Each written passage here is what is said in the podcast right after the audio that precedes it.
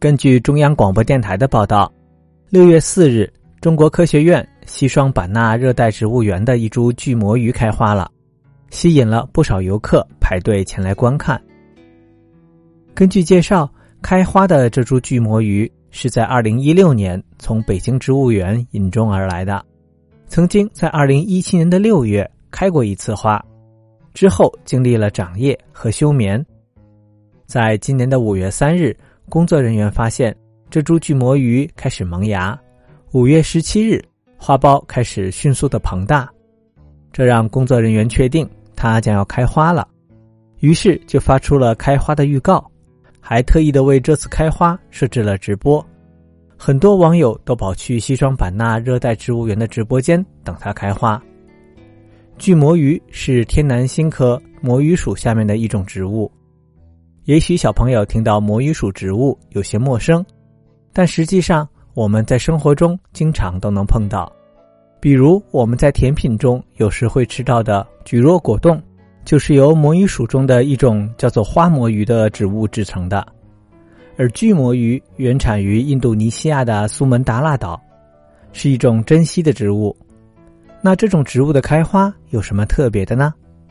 这次开花的巨魔芋。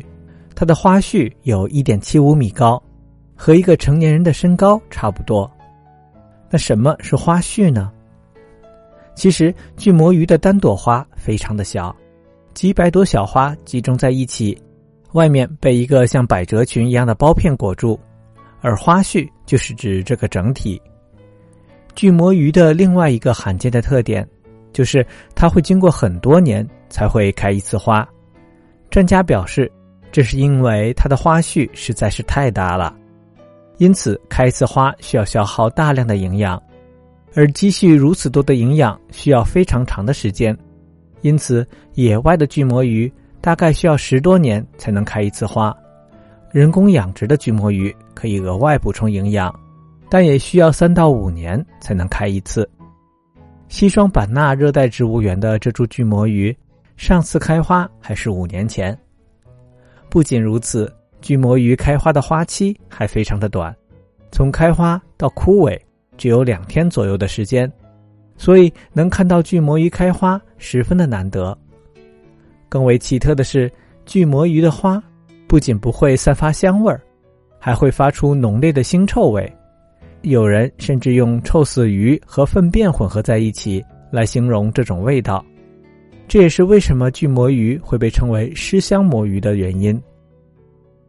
更绝的是，巨魔鱼在开花的时候会将花朵的温度保持在三十七度左右，这样可以把臭味散到几百米之外。而它散布臭味的目的，其实是为了吸引苍蝇、埋葬虫等食腐昆虫来帮它授粉。这其实和其他植物开花的时候会散发香味儿，来吸引蝴蝶。蜜蜂等昆虫来采集花蜜，帮助植物传播花粉的原理是一样的。只不过巨魔鱼要吸引的是更喜欢这种特殊臭味的昆虫。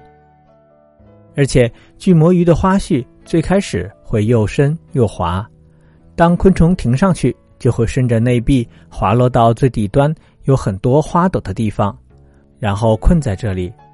等经过一天左右的时间。巨魔鱼的花序内壁就开始会变得粗糙，这时候身上沾满了花粉的昆虫就能够更顺利的离开了。之后，如果昆虫再一次被另一颗巨魔鱼的臭味而吸引后飞过去，它们身上的花粉也就会顺利的传播给另一株巨魔鱼了。由于巨魔鱼这种植物在自然界已经濒临灭绝了，目前世界上仅有一百多株巨魔鱼。基本是由人工栽培的，所以为了帮助这些巨魔鱼授粉，工作人员会将花粉收集起来，并且在零下二十度的低温里保存，之后可以提供给其他开花的巨魔鱼用来授粉。